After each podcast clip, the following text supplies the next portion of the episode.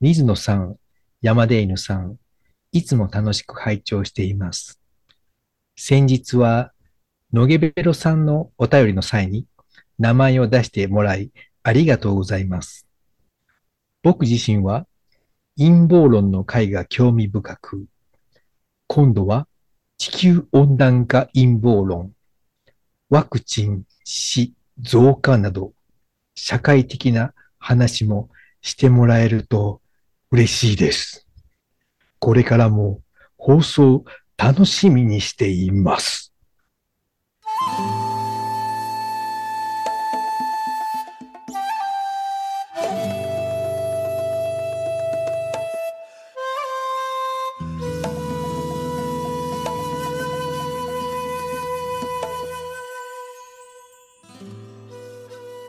皆さんこんばんは。山出犬です。水野です。 この番組はアラフィフおじさんの2人が人生を振り返ってちょっと反省しながら自分探しをする番組です。水野さんこんばんは。こんばんは。お便りが届きました。何これ僕知らんけど。マックさんからお便りをいただきました。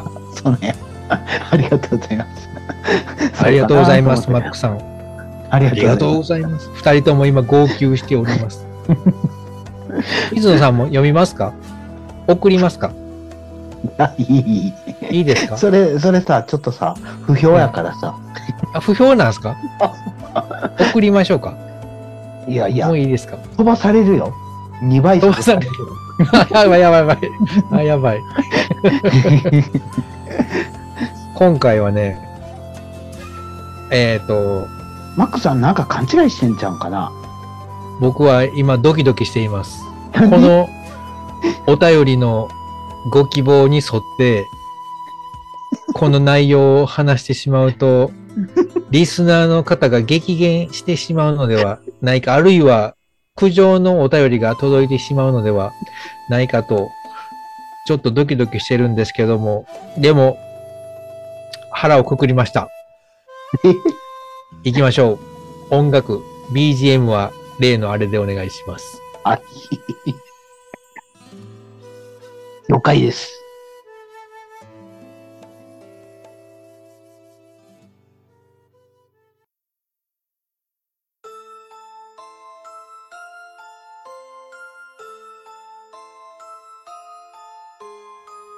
このお話をね、する前に僕二つちょっと今ここ回、のお話って何をすんの えまさか、あっち側はい、これちょっと、はい。えー今回話するのは、はい。ワクチン死増加について。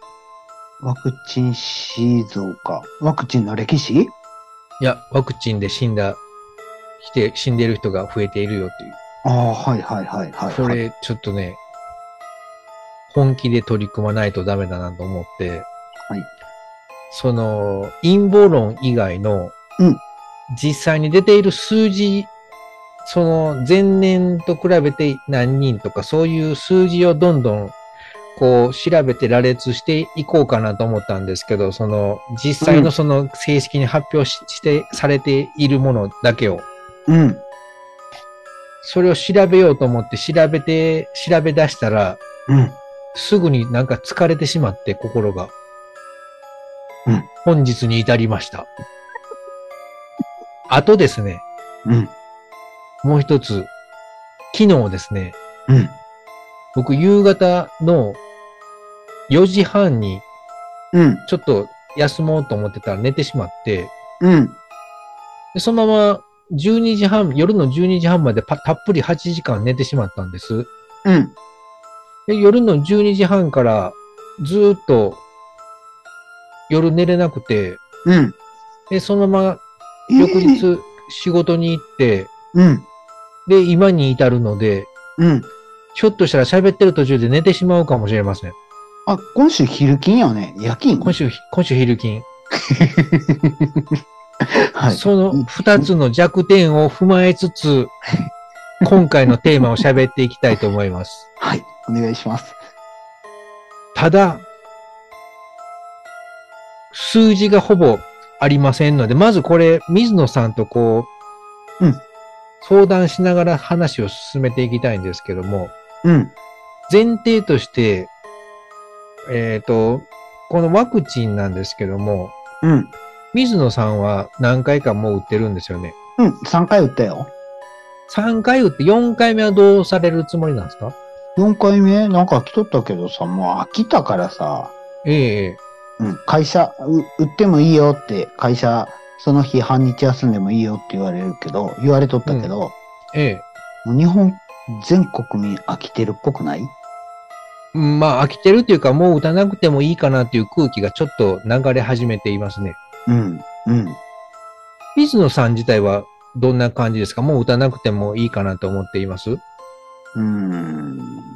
ええかなうん、ええかな最初の3回はなぜ打ったんですか正直言っていいいい。会社早く帰れるから。なるほど。 そういうね、半日とかで帰れるわけですね。ちなみに、ふ打ったら翌日はお休みになるんですかうん、当日だけ。当日のその、うちに行くときだけ。あもし副反応が出たら休んでもいいよみたいな通達があったとか。いやー、それはなかったけど、まあ体調次第で、それぞれ、うん。それはもう自己判断、大人やから。なるほどね。。うん、こんな感じ。はいうーん。そうか。何何どういうことそ、えっ、とね、そういう会社が普通なのうーん、まあ、さうちの会社は、なんかコロナ有給みたいなやつがあって、うん。で、1回目、2回目、3回目の時ぐらいまでは、その、翌日、う2日、うん、2日間は休んでもいいよみたいな、へー、ええ話がありましたね。有給とは別で。へー。うん。うんで、結構な人が副反応出て、1日だけ休んでる人が多かったですね。あ、次の日えうーん。えうん。僕は元気やったな。正直言ったらあかんけど、空手行こうかと思ったぐらい。あ うん早く帰ったしって。そファイザーか、モデルナか、なんか2種類なかったですかあ、僕はね、ファイザー、ファイザー、モデルナやったかな。あれは、打つ人が選べるんですかいやー、うん、うん、そんな、どっち選びますかって言われた覚えはないけどね。接種上によって違うんかないやー、知らんな。もうほんま興味なかったな。あーうん。別に、打っても、打たんでもいいけど、まあ、ちょっと早く帰れるから、ちょっと行ってみるか、みたいな感じで、そんな感じで行ってしまっなるほどね。た。はい。今、例えばね、うんその、ワクチン死増加についてなんですけども、うん実際に増えてるかどうかっていうのは、どこも発表してないんで、うん、全然わからないんですけど、うん。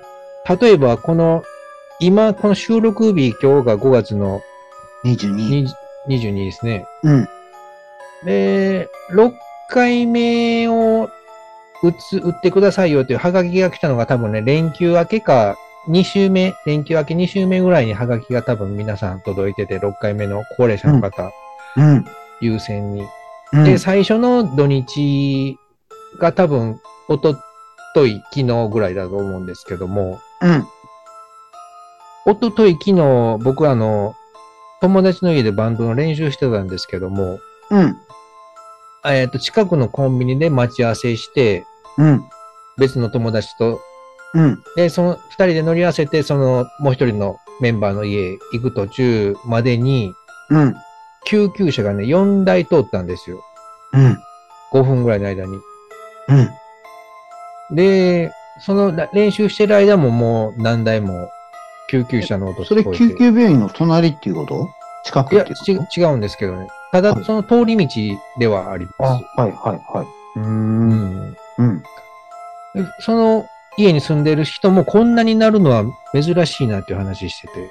うん、で、これ、4回目が始まった時とか、そのワクチンが、接種が始まると、その救急車の回数が増えるような印象が僕はあって、うーん。で、しばらく落ち着いてたなと思ってたら、その連休は5月入ってから急にこの6回目が始まったと同時にまたうん。急に増えたなという印象があるんです。うーん。うんそれも数字には基づかへんっていうことやね。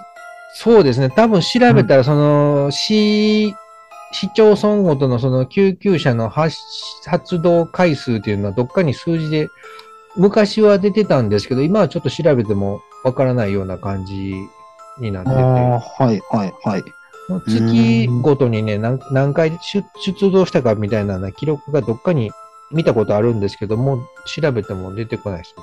うーん。うん。何で調べれるんやろうその救急車以外にもなんか調べれるんかななんか、その、み、み、見と、見通しがあったわけ数字で捉えようかと思ったっていうのは、何を調べたやっらぱすうん、何やろう救ね急車あとの出動回数。まあ、それええよね。う。うんんうん。それがその、ワクチンの接種時期と重ねてどのように増減しているかっていうのが多分うん。大切な数字かなっていうのと、あとはその、なんていうんですかね、うその月ワクチンが始まった時期の、うん。例えば、心筋炎とか、その、血栓とかでうん。亡くなった人がどれぐらい増えてるかとか、うん。帯状疱疹の患者さんがどれぐらい増えたかと帯か。状疱疹も関係あるやん。うちの、僕の父親も帯状疱疹になりましたね。打って2日後ぐらいから腫れてきて、目の周りうがーん。うボンボンになってました。ーん。免疫の関係かなそうでしょうね。免疫力が弱ってみたいな感じうん。あと僕の、そのバンドの練習の時話してたのは、そのバンドのパーカッションの人のお父さんは、もともとなんかこう、ちょっと体が弱いので、なんうかん病院にかかっているらしくって、うん。で、その病院にかかった時にたまに採血するんですけど、うん。たまたまそのワクチンを打った数日後に採血してもらったら、血小板の数やったから、それがほぼゼロになっていて、これなんでなんやみたいな大騒ぎになったんやけど、うん。数日したらまた復活してたよという。これもうワクチンやめた方がええんちゃうかっていうので、それ以来もう打ってないみたいですね。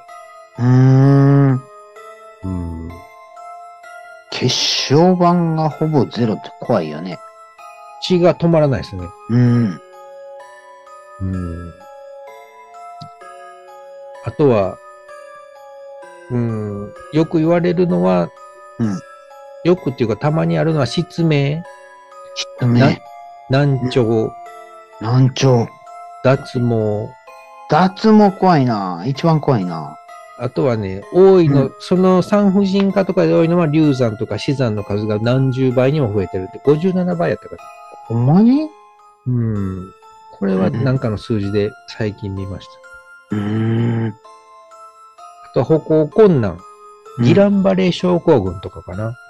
うーん。こ歩行困難に関しては、うん。僕の友人のラーメン屋さんの人が、うん。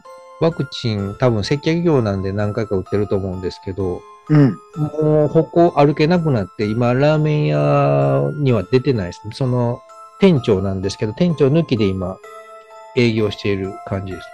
うー。うんんただこれもその因果関係は不明なので、うん。ワクチンのせいなのかどうかというのはわからないですね。うん。うんそんな感じで、いろんな副反応が国内、世界であるんですけど、因果関係は不明となっております。うーん。僕ね、あのね、健康診断に行ったんです、最近。はい。病院に。ちょっうとんスポーツのイベントに出るから。はい。あの、普通、会社の健康診断じゃなくて、激しい運動をしても問題ないですっていう健康診断を。えー、それは空手の、その、えっ、と、空手の道場の先生で、はい。で、なんか健康診断ってね、 普段、普段見てる人じゃない限り、この人が運動してええかどうかって判断つかへんっていうか、そもそも、そのフォーマットがあるわけじゃないから、えー、どんな健康診断を持ってきたらええねんみたいな感じで、病院の先生って嫌がるらしいんですね。うん。うん。それで、あのー僕はそういう、なんか、とりあえず健康診断書を持ってこいっていう時には、その空手のせ、空手の先輩のとこに行くんですけど、今回行った時にね、あの、その先生は、あの、空手最近来てないんですよ。うん。で、先輩、い最近来られてないですねって言ったら、ええなんか、うんと、ワクチン打ったら、なんやろ、筋肉が溶けるうみたん。いな言い方してたんですけど、その症状になって、なんか、肩が上がらないんですよって。あー肩が上がらないのはね、一番症状として多いですね。副反応20%ですね。あ、そうなんですか。う、うんん。うん。あれはやばいよって言ってた。その肩が上がらないまま、副反応が出たまま続けて3週間後に打った人が亡くなって、そこのお父さんがうん何か裁判か何かしてたと思います。うーん。ううん。ーん。これは何このワクチンは何、ワクチンはね、どこ打ってんの厚生労働省の人に、わうんこのワクチンの成分は何ですかって誰かが電話で何人かが聞いたんですけど、うん。我々は中身を知りませんというふうに電話で答えられてしまうらしいですね。うん。企業秘密らしいです。でそんなん調べてわかるんじゃん。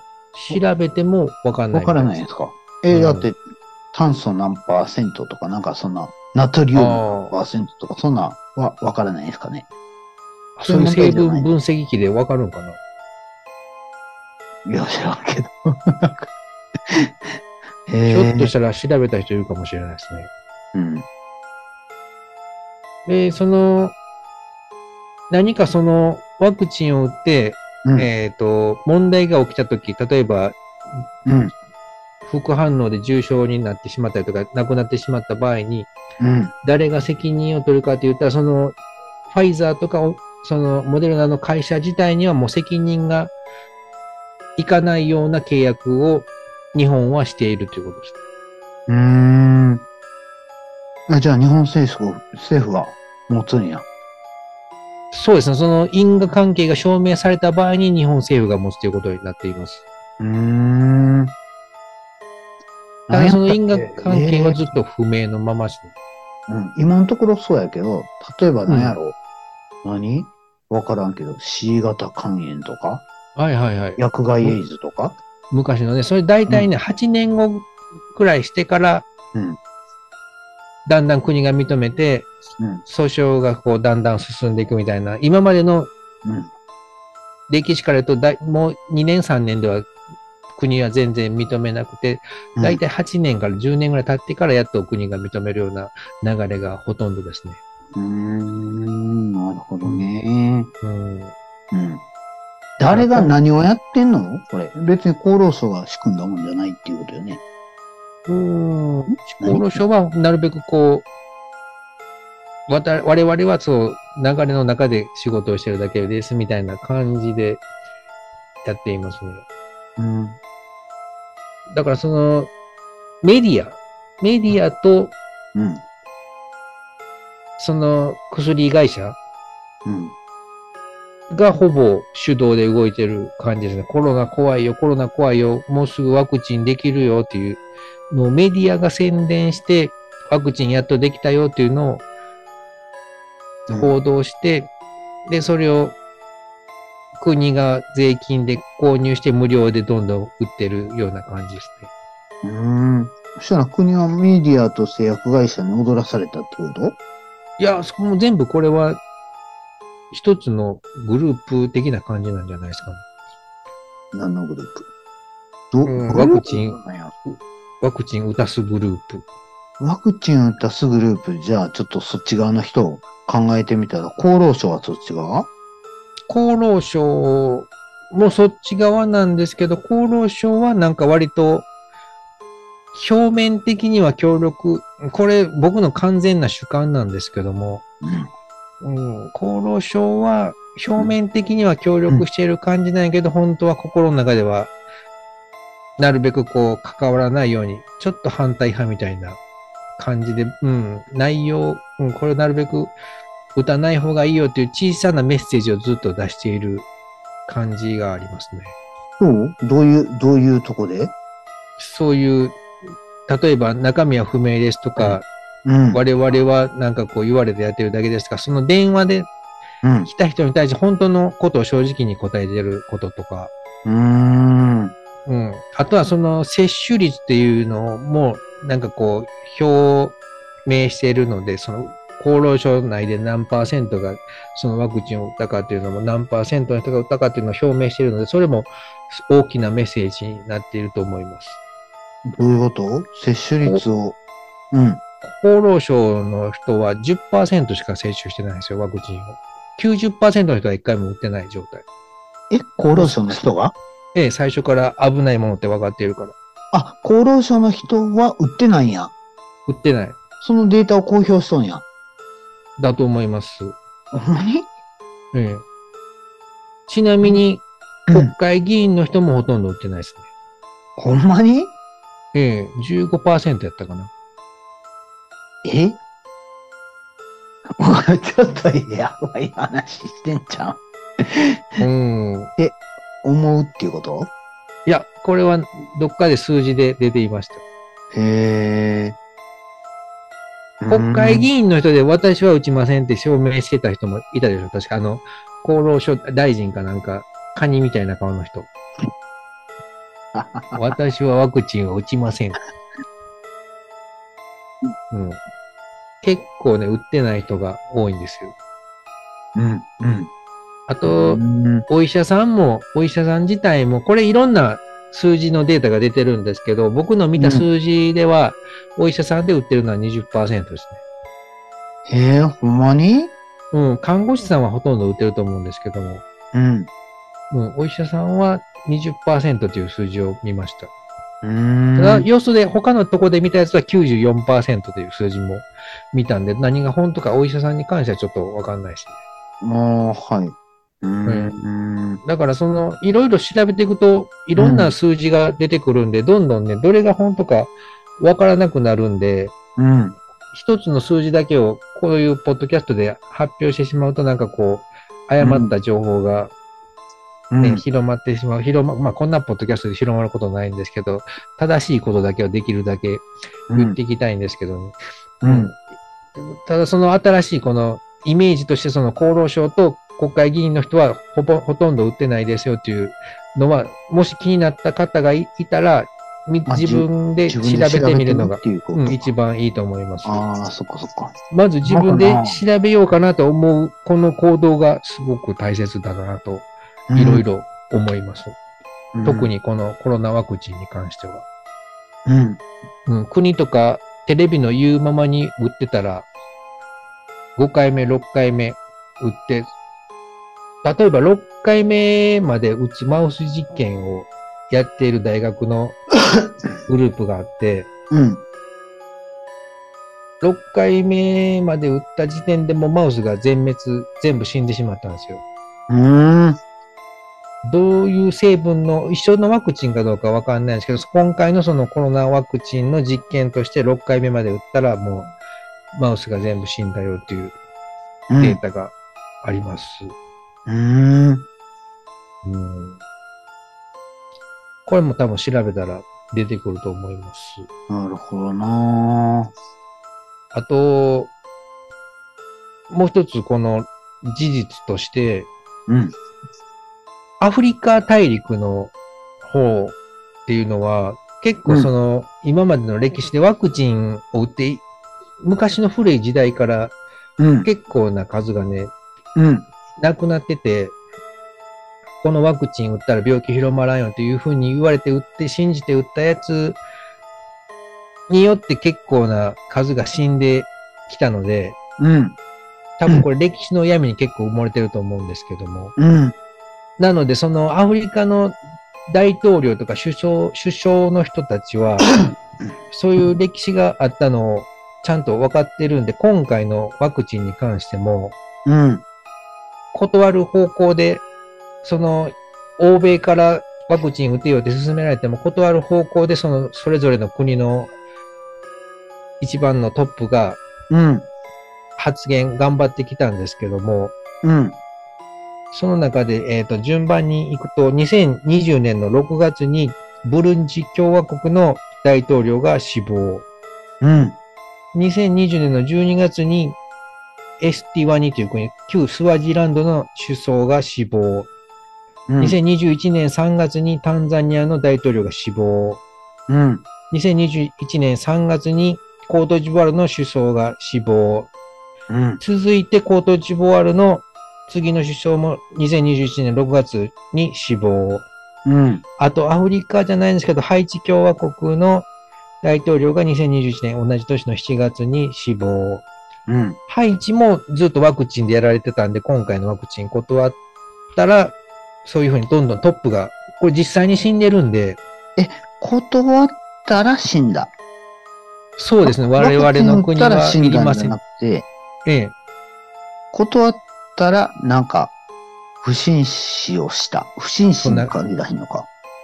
何、何の死亡で記録されてるかちょっと調べてないんでわかんないですけうど、んそれぞれ死亡しています。それぞれ同じ、ほぼ同じ年、2021年にそれぞれ亡くなっています。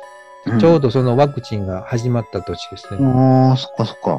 ええ。あとあの、マダガスカル、離れ島、マダガスカルの大統領は、同じ年に暗殺未遂に遭っています。うーん。うその大統領もワクチンは反対派でした。ーん。ちなみにその、えっ、と、マダガスカルの大統領の発言によると、うん。今回の暗殺にはちょっとフランスが絡んでいるかもしれないみたいな発言を、ううん。ん、されてた記録が残っています。うん。うーん。そんな感じですね。ちなみに、もう一個、うん。別の県でそういう事実があるんですけども、うん。超過死亡っていう、前年に比べて今年は何人の人がプラスして死亡していますよという、うん。超過死亡という数字があるんですけども、うん。その計算によると、えっ、と、2022年の国内の死亡数は158万人2033人。これはいろんな死亡、すべてを計算した国勢調査とかから割り出した数字だと思うんですけども、うん。 158万人ちょっとの方が亡くなってて、んえっ、と、前年よりも12万9744人増えてるんです。うん。で、この12万人増えたという、ほぼ13万人増えたというのは、うん。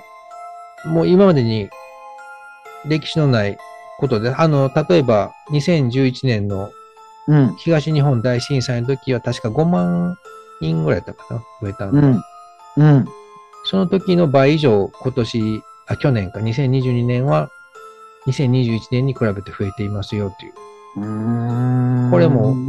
ひょっとしたら、その、ワクチンで、ワクチンの接種が始まって1年後の22年なので、こんだけ増えてるんじゃないかという、今、超過死亡とワクチン接種の因果関係を調べろみたいなのが、国会でもやっと議論が始まった感じかな。うーん。そんなんさ、ええ厚労省が掴んでんじゃうん。そんな専門家やねんから。厚労省はね、いろんな数字を掴んでるんですけど、秘密事項として発表されないみたいな感じですね。うん。うん。え、でもさ、その国会議員が調べろって、調べろっていう先は厚労省じゃないの国会議員調べろというワクチン反対派の国会議員は全部で5人ぐらいしかいないんですよ。うーん。で、それぞれね、うん。多分もう弱みを握られてると思うんで、うん。本当にもう死ぬ気で行かないと、ぐいぐい行かないと、うん。ポーズとしてガス抜きとしてその発言している場合もあると思うんで、うん。うん、ちょっと本気でそういう追求している議員はわからないですね。本当にいるのかどうか。うんただそ、の、うん、いろいろその民間というか、ツイッター内とか、いろんな調べ出した各地のお医者さんとか、うん、いろんな人がデータを出そうとしてるんで、うん、それぞれ調べてもらったらそういう、まあ、超過死亡とかいろんな数字は調べたらすぐ出てくると思います。うん。老化死亡ね。うん取りすぎのことかと思ったら違ったね。ああ、なるほどな。うん。なのなでるそほのど、ね。うん、なかなかその最初から怪しかったんですけど、どんどんそれが表に出てきているようなところを、うんこれを怪しいと思うのかどうか、アフリカの大統領が死んでるのが怪しいと思うかどうかっていう、この感性というか、うん、しんアンテナですね。うん、で、まあ、まあ、た確かに死んでるかもしれないけど、私には関係ないわとか、そういう人はまあ、それでいいと思うんですけど、うん、これからどうなっていくのか。うん、今、例えば芸能人の人の体調不良、ものすごいニュースで報道してるんですけど、うん、この1ヶ月ぐらいでものすごく増えてると思います。うん。うん、それもおそらく、それ関係かなと思うんですけどね。うんうん、これはさ、例えばさ、ええええこれ、例えばそれを知って何ができるんやろ、何もできないですね。これも売ってしまったらもう何ともしゃあないんで、解毒もできないですね、デトックスも。中村クリニックっていうところの人が今、このワクチン関係の、反ワクチン関係の最前線で頑張ってるんですけど、その人曰く納豆キナーゼが解毒には効果があるよっていうふううにわ発言をしてるんですけど、それも多分気休めなんじゃないかなと僕は思います。ーどうか。納豆食わなあかんっていうこと納豆キナーゼのサプリは今ほぼ売り切れらしいですね。あ、そうなんや。へえ。もしだからその体調不良のある人は、一回その中村クリニックとかいろんな、そういう反ワクチンの人たちの記事、ノートなどを読んで、デトックスで検索してみると、ひょっとしたら何か出てくるかもしれないですけど、うん。うーん、まあ、他の、例えば、うつみんとかうん。うん。はもう一回でも打ったらも終う、わさりや。よならみたいな。うん。うん。それは最初。から言っていましうん。た。うん。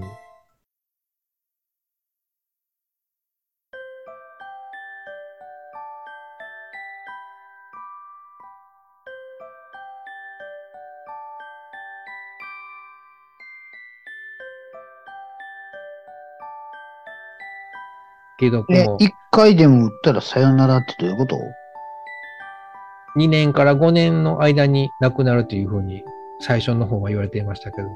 うーん。うん、ただそのロットによって、ワクチンの打つロットによって、うんその、何種類かに分かれてるみたい。なんかその実験、どれぐらい反応するかという実験をしてるんかな。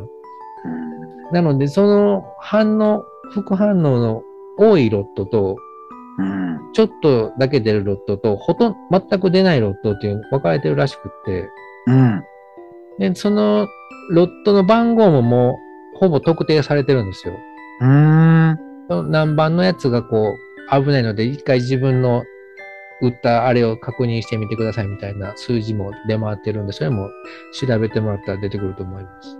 うんだからその、その安全なロットやったら、まあ、売ってても多分問題ないんかなという感じですね。問題ないって、駅はないんかなこれ今、なんか、ええ。なんか、その、悪いことを匂わすことばっかりやったじゃないですか。ええ、ええ、ええ。うん。で、ええことは一切なくて、うん。悪いことしかないんかな。そんなことをするんかなと、最初、ワクチンが最初言われてたのは、ワクチンを打ったら感染しなくなるっていう、第1回目の時はそういうふうに言われてて、うん。で、実際は打っても、感染しないどころか、うん。一定期間経つと、むしろ打った方が感染しやすくなるというデータが多分、静岡県浜松市のデータで、うん。そういう公式なデータが出てたんですけど、そういう、売った方が出やすくなるっていう数字が出た瞬間にもう、その月の月からははうん発表しなくなりました。ううんん。。厚労省も、その、ずっと打った方が感染少なくなりますよっていう期間の間はずっと発表してたんですけど、う打った方が数字が上がりますよっていう風になった瞬間からもう発表をやめた経緯がありますすね。うん。うん。あと最初は国民の7割が打ったら集団免疫ができてコロナは収束するというふうに最初の1回目の時言われてたんですけど、結局は集団免疫できなくて8割が、実際82%が打ってるんですけど、国民の。うん。全然もう集団免疫なんかできなくて、どんどんどんどん感染者増えてる一方ですね。え、今うん、増えてんの今はもうでも PCR 検査無料のやつ終わったんでうん、増えてるかどうかはもう計測できないですね。うん。あれも PCR 検査をしたらしただけこう感染者数が増えるんで、うんあれもどんだけでもその感染者数の操作は容易にできますよね。うんあとその PCR 検査の精度自体は5割から7割って言われてるんで、 実際にかかってなくても陽性になったりと か。 それ、精度5割の検査ってありね 精度5割って、それ、当たりか外れか分からんっていうことでしょほぼ意味ないということです。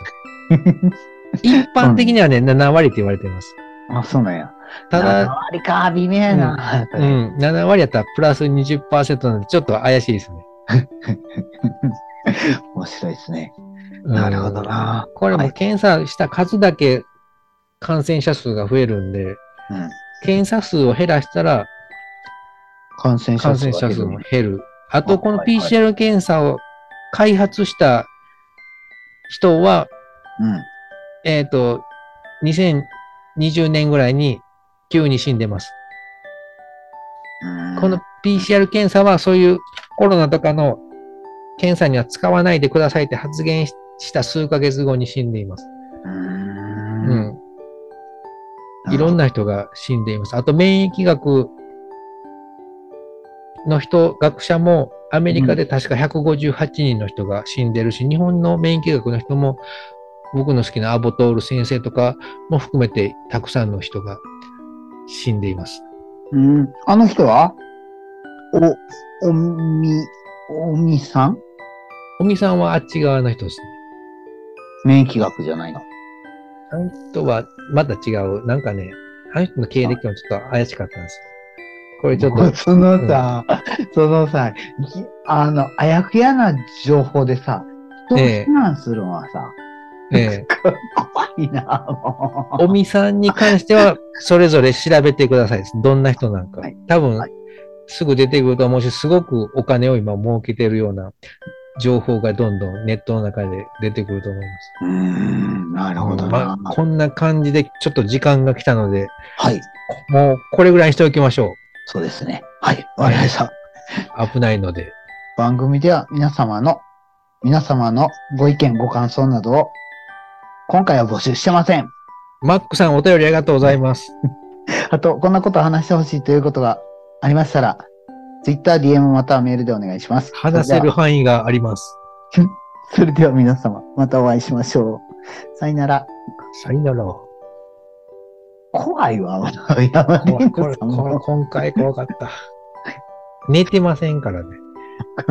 口が滑りそうになる。もうもう一回頑張りますか。はい、はい。じゃあ、すぐ送行りきましょう。う。はーい。さよならさよなら。